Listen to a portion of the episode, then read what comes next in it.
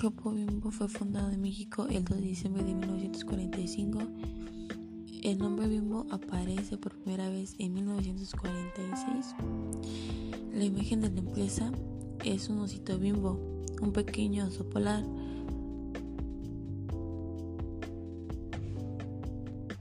Para 1948 ya tenía nuevos productos bimbos en el. La distribución del pan bimbo se realiza del productor o fabricante a los agentes intermediarios que es mayoristas, minorista a consumidor final. Bimbo posee sistema de canales de distribución invertidos para la totalidad de sus productos, ya que cuenta con un sistema de devoluciones y de reposición del producto.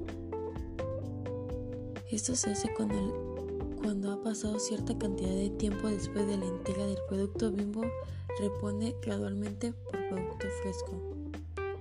Bimbo cuenta con una fuerza de ventas que le permite comunicarse directamente con los, con los minoristas para que estos distribuyan el producto a los consumidores finales.